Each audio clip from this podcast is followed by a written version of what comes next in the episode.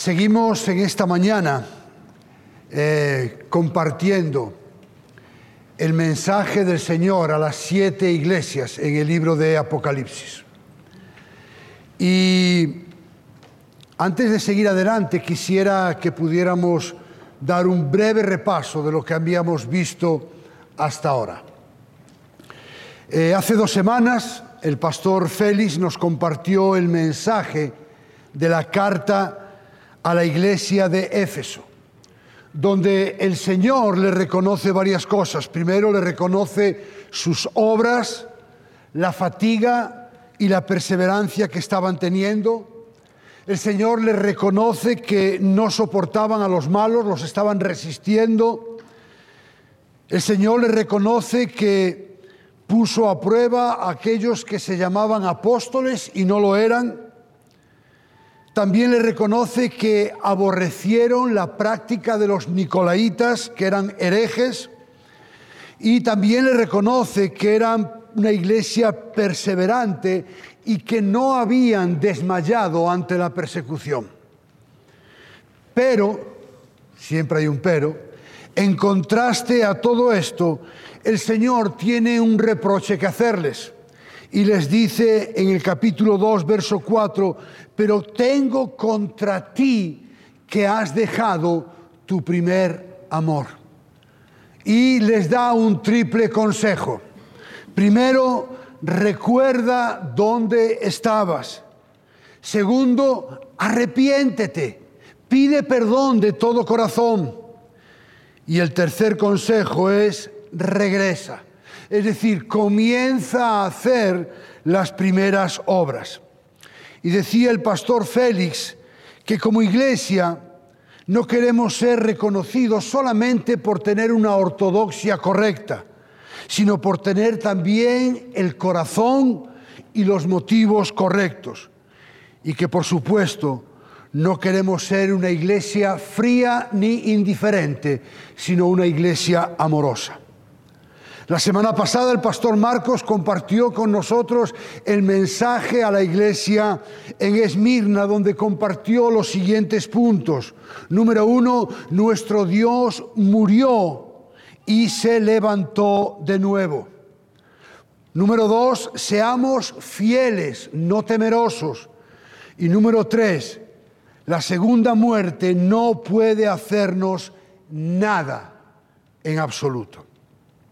Y concluía el pastor Marcos con las palabras de Jesús en el Evangelio de Juan, capítulo 11, verso 25, cuando dijo, yo soy la resurrección y la vida. El que cree en mí, aunque muera, vivirá. Y todo el que vive y cree en mí, no morirá jamás.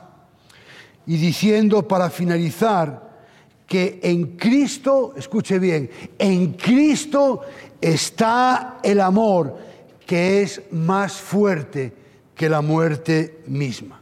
Y hoy nos vamos a adentrar y vamos a estar meditando en el mensaje a la iglesia en Pérgamo. Y para eso le invito a que vaya a su Biblia en el capítulo 2 del libro de Apocalipsis, donde vamos a estar leyendo versículos del 12 al 17. Libro de Apocalipsis, capítulo 2, versículos del 12 al 17. ¿Lo tenemos? Dice así la palabra del Señor. Escribe al ángel de la iglesia en Pérgamo, el que tiene la espada aguda de dos filos, dice esto. Yo sé dónde moras, donde está el trono de Satanás guardas fielmente mi nombre y no has negado mi fe, aún en los días de Antipas, mi testigo, mi siervo fiel, que fue muerto entre ustedes donde mora Satanás.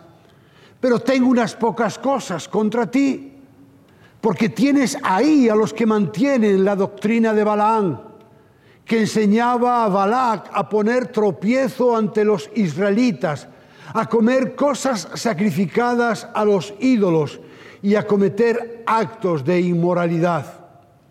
Así tú también tienes algunos que de la misma manera mantienen la doctrina de los nicolaitas. Por tanto, arrepiéntete, si no, vendré a ti pronto y pelearé contra ellos con la espada de mi boca. El que tiene oído, oiga lo que el Espíritu dice a las iglesias. Al vencedor le daré del maná escondido y le daré una piedrecita blanca y grabado en la piedrecita un nombre nuevo, el cual nadie conoce sino aquel que lo recibe. Una vez más, Padre, hemos leído tu palabra y te pido, Señor, porque necesito de manera especial la iluminación, la dirección y la guía de tu Espíritu Santo, para poder transmitir de manera fiel lo que tú has revelado en tu palabra, Señor. Ayúdame y háblanos en este día, en el nombre de Jesús. Amén y amén. En primer lugar, quisiera comentar algunas cosas acerca de la ciudad de Pérgamo. Es una ciudad que ya no existe en la actualidad, pero sus ruinas rodean a la ciudad de Bergama, que es una ciudad que se encuentra en el país de Turquía. Y en la época en la que Juan escribió el libro de Apocalipsis, esta ciudad de Pérgamo tenía varias características. En primer lugar, estaba construido en una colina a unos 300 metros sobre el nivel del mar. Ocupaba un lugar único en Asia. No se encontraba en ninguna de las carreteras principales como Éfeso y Esmirna, pero históricamente era la ciudad más importante del Asia Menor. Era también la capital política del Asia Menor y era una ciudad grande y próspera y su economía se basaba en el comercio, la agricultura, la ganadería y la industria de los tejidos de lana, los pergaminos y las minas de plata. También era un centro cultural y poseía una de las bibliotecas más grandes con alrededor de 2.000 volúmenes. Pérgamo, de hecho, significa ciudadela y es la misma palabra que da origen a la palabra pergamino. Pérgamo era también el mayor centro religioso, que incluía, entre otros, un templo dedicado al dios de la medicina, conocido como Asclepio o Esculapio. También tenía un altar a Zeus construido para conmemorar una gran victoria y Pérgamo fue la primera ciudad en Asia que erigió un templo en honor del César en el año 29 antes de Cristo y se convirtió en la capital del culto idólatra al César. Así que por todo lo dicho anteriormente, Pérgamo era una ciudad totalmente pagana, idólatra e inmoral, más que cualquier otro lugar en el Asia Menor. Y por ese motivo, la realidad del creyente era extremadamente difícil. ¿Por qué? Porque eran perseguidos y eran forzados a rendir culto al emperador, llamándole Señor. Así que teniendo en cuenta eh, el contexto de la ciudad de Pérgamo y la iglesia que allí estaba y la situación que estaban enfrentando los creyentes en esta ciudad, vamos a intentar desgranar lo que Pablo le escribe a esta iglesia. Y el bosquejo que vamos a estar viendo en esta mañana es, primero vamos a estar viendo la presentación que Jesús mismo le hace a la iglesia en segundo lugar, vamos a ver el reconocimiento y la aprobación que Jesús le da a la iglesia. En el número 3 vamos a ver el reproche que Jesús le hace a la iglesia. Número 4 vamos a ver el consejo que Jesús le da a la iglesia. En el número 5 vamos a ver la advertencia que Jesús tiene que hacerle a la iglesia. Y por último, vamos a ver la promesa y la recompensa. En la carta a Éfeso, Jesús se presenta como el que tiene las siete estrellas en su mano derecha, el que anda entre los siete candelabros, haciendo referencia a que él era el dueño de la iglesia. Cuando se dirige a la iglesia en Esmirna, el Señor se presenta como el primero y el último, el que estuvo muerto y ha vuelto a la vida, haciendo referencia a su divinidad y que la muerte no tiene poder sobre la muerte, sobre la vida. Y en esta carta a la iglesia en Pérgamo, Jesús se presenta a sí mismo como el que tiene la espada de dos filos. Y si recordamos, en, las escrituras se hace referencia precisamente a la palabra de Dios como una espada de dos filos. Porque la palabra de Dios, vemos en Hebreos 4:12, es viva y eficaz y más cortante que cualquier espada de dos filos, penetra hasta la división del alma y del espíritu, de las coyunturas y los tuétanos, y es poderosa para discernir los pensamientos y las intenciones del corazón. Así que Jesús se está presentando como aquel que discierne las intenciones del corazón, pero también se presenta como aquel que juzga de hecho, una espada de dos filos también representa el juicio de Dios sobre los que atacan a su pueblo. En Apocalipsis 19:15, pero también se presenta como el que tiene el poder y la autoridad. Así que Jesús dice, yo soy el que tiene la espada de dos filos. Es decir, yo soy el que discierne las intenciones del corazón. Yo soy el que juzga, pero también soy el que tiene el poder y la autoridad. En segundo lugar, el Señor lo que hace es reconocerle a la iglesia y aprobar algunas cosas. En primer lugar, le dice, sé dónde moras, dónde está el trono de Satanás. Recuerde, Pérgamo era la ciudad donde estaba el trono de Satanás, una ciudad de maldad, de depravación y de sensualidad, y un lugar de idolatría. Así que el Señor es consciente del lugar donde moran los cristianos en Pérgamo, ya que ser cristiano en esa ciudad era un compromiso difícil. Y el Señor se lo reconoce, sé dónde moras. Soy consciente del lugar difícil donde estás morando. Y hermanos, eso es un recordatorio para que seamos conscientes de que el Señor sabe las circunstancias por las que estamos pasando, que el Señor no es ajeno a la realidad que vivimos. El Señor sabe el lugar donde vivimos.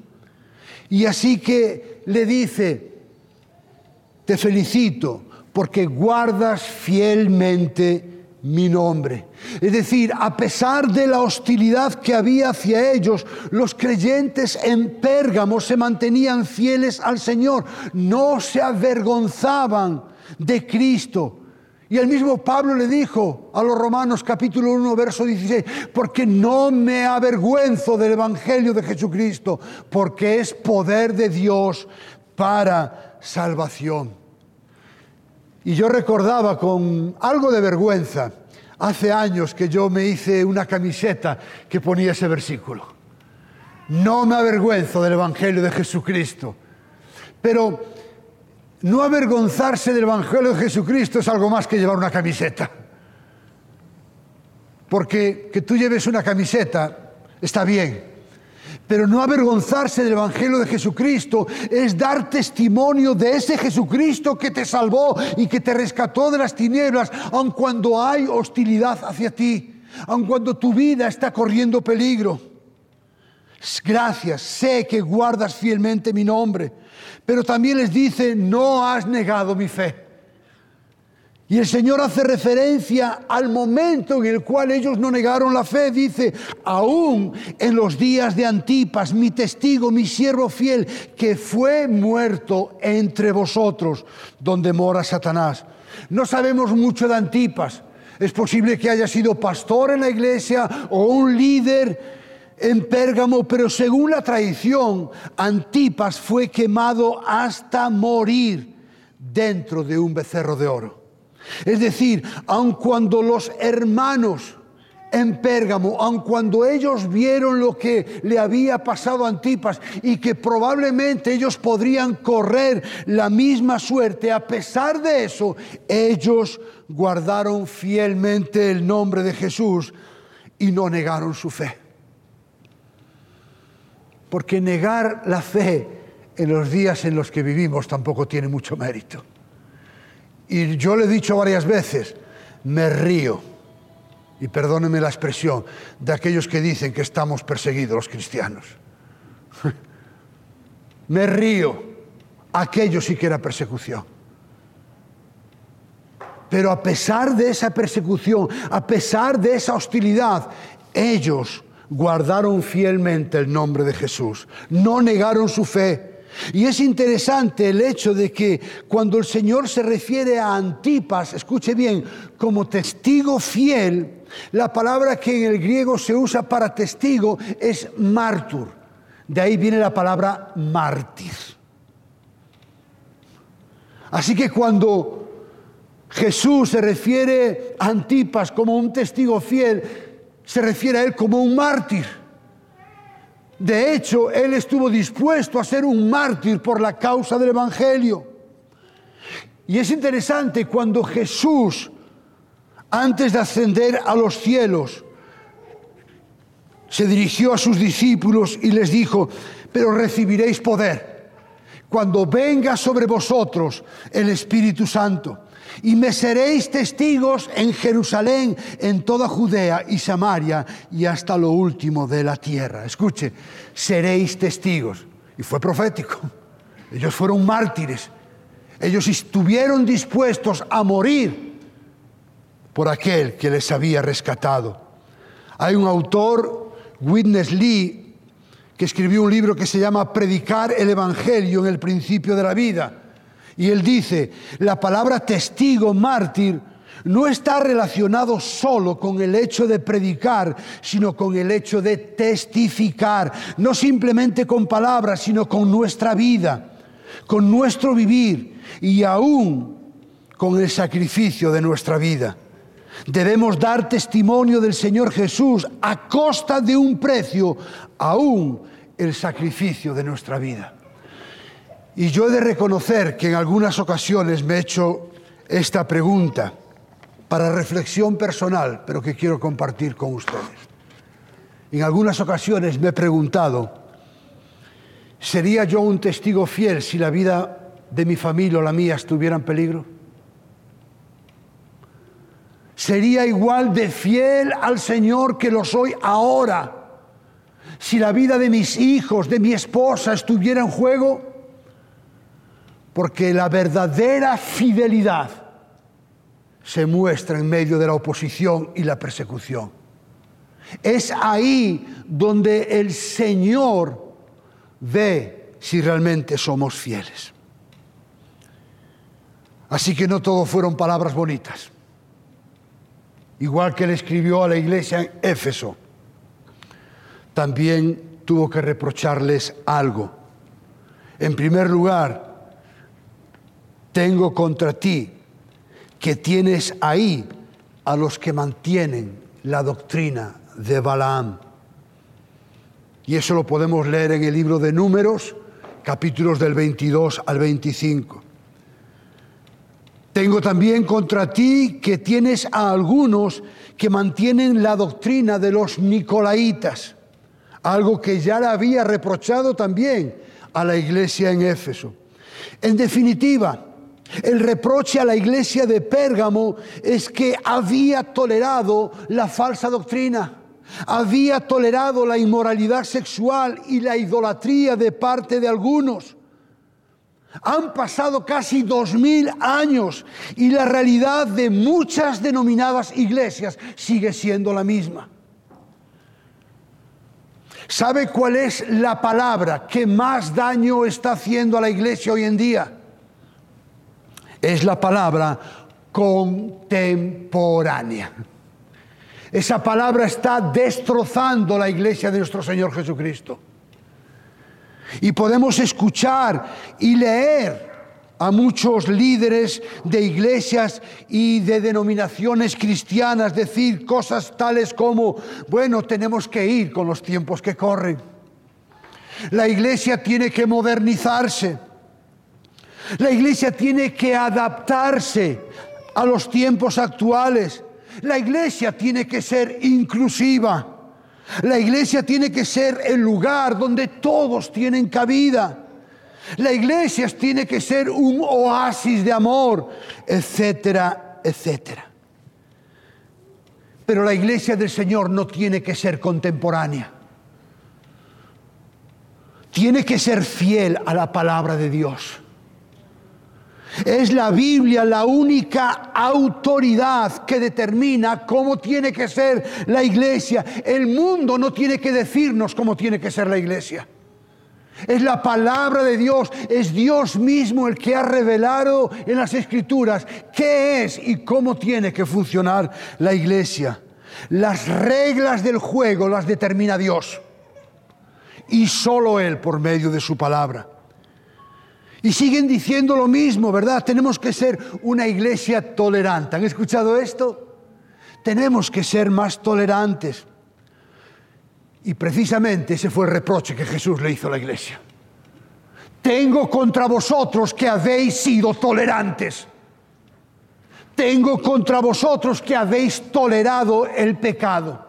Tengo contra vosotros que habéis tolerado las falsas enseñanzas.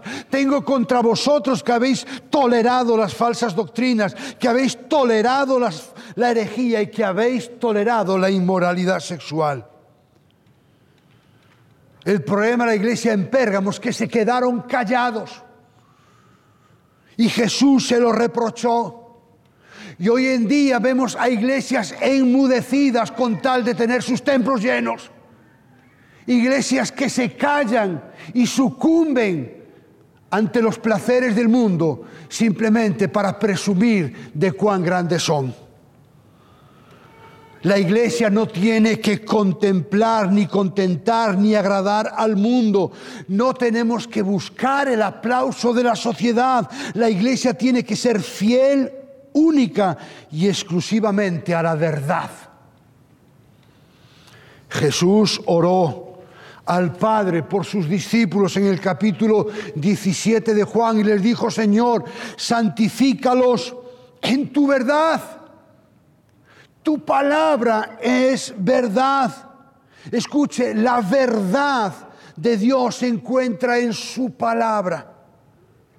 Por lo tanto, todo lo que sea contrario a lo que Dios ha revelado en su palabra es mentira. Josh McDowell escribió un libro que se llama La Nueva Tolerancia. Y mire lo que dice Josh McDowell. La Biblia deja en claro que todos los sistemas de valores, creencias, estilos de vida y declaraciones acerca de la verdad no son iguales. Enseña que el Dios de la Biblia es el Dios verdadero, que sus palabras son verdad y que si algo no está bien a vista de Dios, entonces está mal. Este no es solamente el punto de vista de la cultura hebrea o de la cultura cristiana o de la cultura occidental, es la verdad. Y de acuerdo con el Dios que reina sobre todas las culturas, revelado en la palabra de Dios. Así que hermanos, basta de ser tolerantes. Yo sé que es difícil que nos tachen de intolerantes. Pero quiero decirle algo. En la medida que la iglesia del Señor sea tolerante con todas esas cosas, estaremos menospreciando el Evangelio. Estaremos pisoteando el Evangelio y estaremos menospreciando el sacrificio de Jesús en aquella cruz. Así que no tenemos que ser tolerantes. Y el Señor les da un consejo. Verso 16. No me equivoqué al escribir las letras tan grandes, lo hice a propósito. Arrepiéntete. Arrepiéntete. La única cura para el pecado es el arrepentimiento. No basta con reconocer que estamos mal. teníamos un hermano en Oklahoma, bueno, hermano no, sería primo lejano, hermano creo que no era. Y de vez en cuando me decía, ah, pastor, yo sé que estoy mal.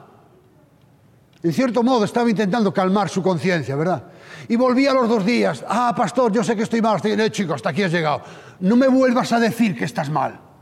Ya te lo he escuchado demasiadas veces. Lo que tienes que hacer no es reconocer ni decir a los cuatro vientos que estás mal. Tienes que arrepentirte. Tienes que confesar tu pecado delante de Dios. Arrepentirse, la palabra metanoia en griego, es cambio de mente, cambio de dirección. Es decir, vamos en esta dirección, nos arrepentimos, pero no seguimos andando en la misma dirección. Giramos y empezamos a caminar en la dirección contraria. Recordamos, recordemos que tolerar el pecado es pecaminoso. Así que la iglesia de Pérgamo, incluso aquellos que estaban tolerando el pecado, Jesús les dice, arrepiéntete, arrepiéntete. Y entonces les da una advertencia, versículo 16. Si no, vendré pronto a ti si no pelearé contra ellos con la espada de mi boca. Es decir, el juicio de Dios caería sobre ellos si no se arrepentían, si no cambiaban esa tolerancia y esa permisividad que estaban teniendo hacia todas esas prácticas. Entonces el juicio de Dios vendría sobre ellos y le dice, el que tenga oídos, oiga lo que el Espíritu dice a las iglesias. Hermanos, la iglesia no tiene que oír lo que dice el mundo. Tiene que oír lo que el Espíritu de Dios le dice por medio de las Escrituras. Y mire, como iglesia, no debemos preocuparnos de que el mundo nos juzgue. Lo que debe realmente preocuparnos es caer bajo el juicio de Dios.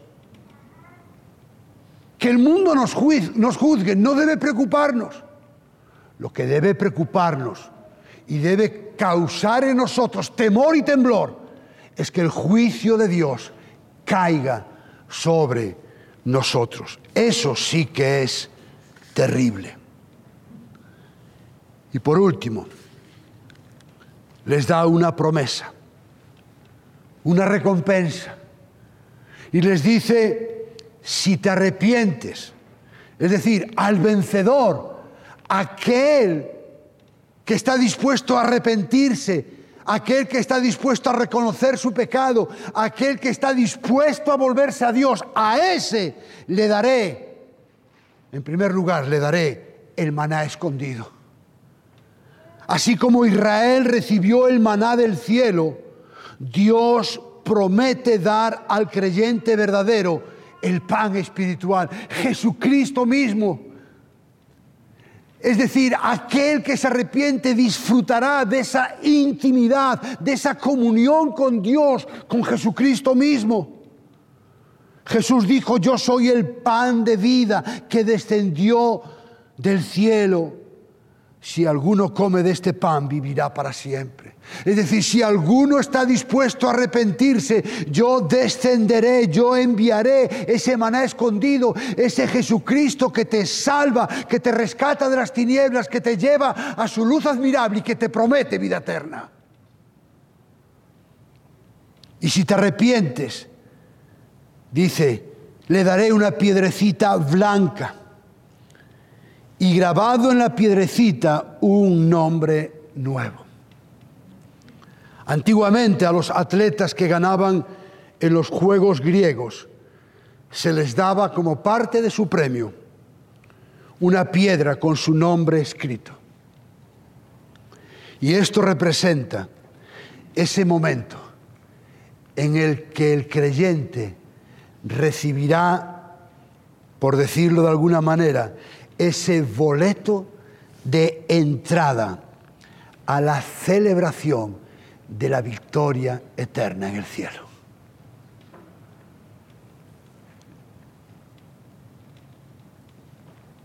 El maná escondido y una piedrecita blanca.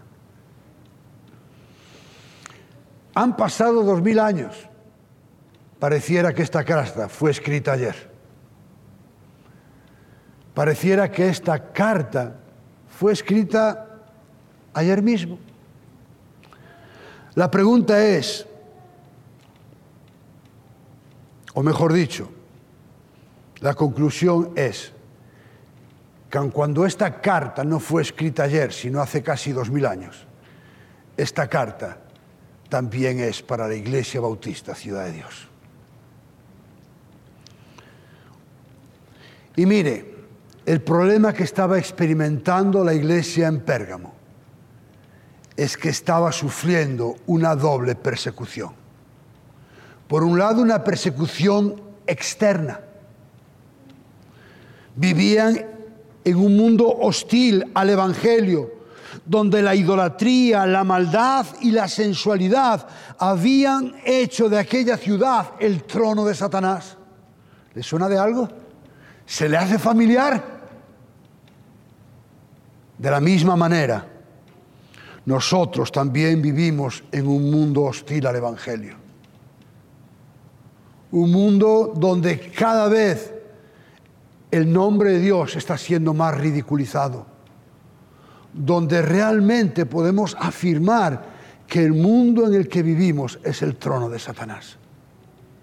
Y nosotros como iglesia tenemos que aprender de la iglesia en Pérgamo pero también tenían una presión interna, es decir, se habían infiltrado falsos maestros que estaban induciendo a la iglesia a herejías, a falsas enseñanzas, a inmoralidad sexual. De la misma manera, nosotros como iglesia corremos el peligro de que personas puedan infiltrarse como falsos maestros, llevando a la iglesia a la inmoralidad y a las falsas enseñanzas. Ahora, ¿qué debemos hacer como iglesia? En primer lugar, debemos guardar fielmente el nombre del Señor. Debemos guardar fielmente el nombre del Señor. Debemos mantener nuestra fe, sean cuales sean las circunstancias que atravesemos. Estamos viviendo momentos de bonanza, momentos donde es fácil vivir nuestro cristianismo. Pero mantendríamos nuestra fe si las circunstancias cambiaran. En tercer lugar, debemos estar vigilantes. Y escuche bien, no solo los pastores. Usted tiene la obligación de velar por esta iglesia. Usted tiene la obligación de escudriñar las escrituras, de invertir tiempo en la lectura, el estudio y la meditación de la palabra de Dios. No esperar a que solamente los miércoles y los domingos usted sea alimentado. Debemos estar vigilantes para evitar que personas quieran contaminar nuestra iglesia. Ahora, ¿cómo podemos aplicar este mensaje de forma individual? Bueno, si usted es creyente, la mejor aplicación es contestar las siguientes preguntas. Hágase estas preguntas. Número uno, ¿Estoy guardando fielmente el nombre del Señor? ¿Está usted guardando fielmente el nombre del Señor? Número dos, ¿es mi fe firme o por el contrario depende de las circunstancias? Según sean las circunstancias, así es mi fe. Tercer lugar, pregúntese, ¿estoy siendo intencional en mi vida devocional? ¿Estoy invirtiendo tiempo en la verdad de la palabra de Dios por medio de la lectura, el estudio y la meditación de las escrituras? Estoy velando y orando por nuestra iglesia y por sus pastores.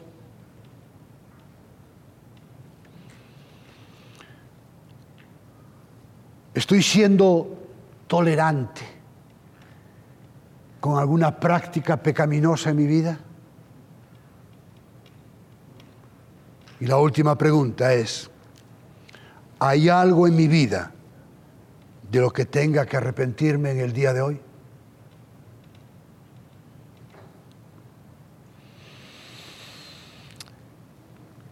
Si usted no es creyente, si está aquí o nos ve por las redes sociales, la vida cristiana se describe en la Biblia como una carrera. Una carrera que solo algunos finalizan. Ahora, ¿por qué? Recuerde que Jesús dijo que al vencedor le daría una piedrecita blanca, grabado en la piedrecita un nombre nuevo. Esa piedrecita estaba guardada para aquellos que acaban su carrera. ¿Cuántos de aquí han hecho atletismo? No sé si alguno ha hecho atletismo. ¿Cuál es el requisito para acabar una carrera? ¿Cuál es el requisito para poder finalizar una carrera? ¿Cuál es? ¿Cómo? Llegar a la meta. No, hay que empezar la carrera. Nadie puede llegar a la meta si no ha empezado la carrera. Nadie puede acabar una carrera esperando correr los últimos 20 metros. Si alguien quiere acabar una carrera completa, tiene que estar en la línea de salida. Y la línea de salida se llama el Evangelio. Si usted no es creyente y le, le gustaría correr esa carrera, le gustaría disfrutar de esa piedrecita con su nombre, usted no va a poder llegar a la meta si no empieza en la salida. Jesucristo dijo, Marcos 1.15, el tiempo se ha cumplido el reino de los cielos se ha acercado, arrepentíos y creed en el Evangelio. Así que si usted no es creyente, también tiene que arrepentirse. Arrepentirse de su pecado, de vivir una vida de espaldas a Dios, de vivir una vida que ofende a Dios, arrepentirse y creer que Jesucristo es el precio que Dios pagó por su vida. Y entonces, y solo entonces, usted estará en la línea de salida. Y tendrá una carrera por delante, con obstáculos, con dificultades, con oposición.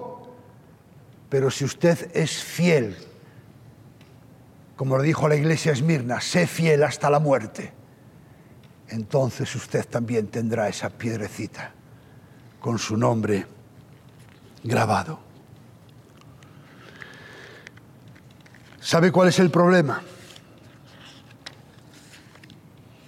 Jesús dijo, nadie puede servir a dos señores. Nadie. Porque o aborrecerá a uno y amará al otro. O se apegará a uno y despreciará al otro. Así que en esta mañana,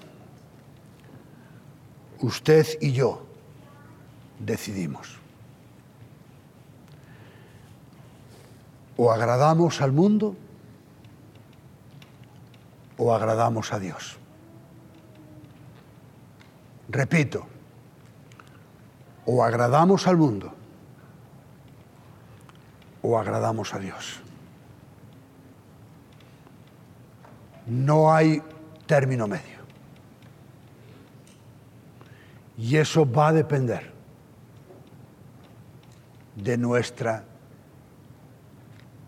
intolerancia. Así que yo le animo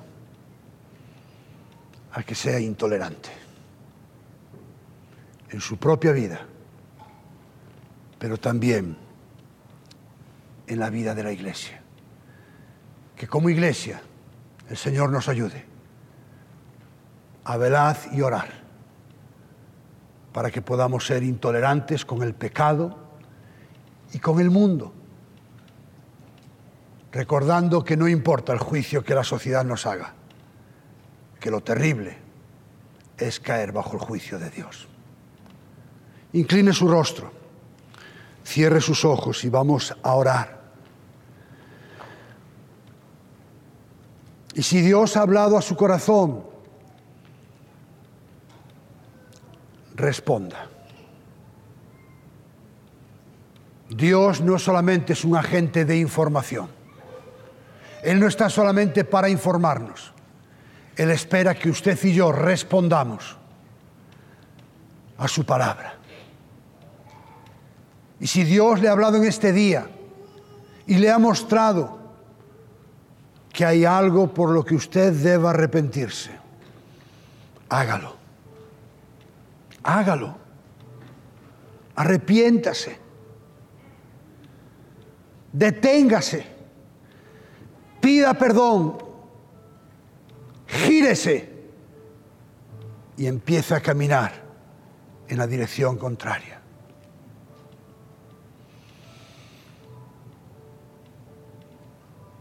y sea intolerante. Y si usted no es creyente y piensa, oh, me gustaría, me gustaría llegar a la meta, póngase la rampa de salida. Arrepiéntase de sus pecados y crea en Jesús como su Señor y su Salvador. Y entonces, y solo entonces, usted podrá llegar a la meta. Señor, gracias por tu palabra, Señor. Reconocemos, Señor, que hemos sido tolerantes en nuestras propias vidas Perdónanos, Señor, porque a veces hemos querido agradar al mundo deshonrándote a ti. Perdónanos, Señor, porque muchas veces hemos temido lo que el mundo nos pudiera hacer en lugar de caer sobre el terrible juicio que viene de ti. Señor, que salgamos de este lugar dispuestos a ser intolerantes. Y gracias Señor por ese premio, ese galardón que está reservado a tus hijos en los cielos. Y reconocemos que ese galardón no es por méritos propios, es por tu gracia manifestada en la vida de tu Hijo. Recibe la gloria, la honra y el honor en el nombre de Jesús. Amén.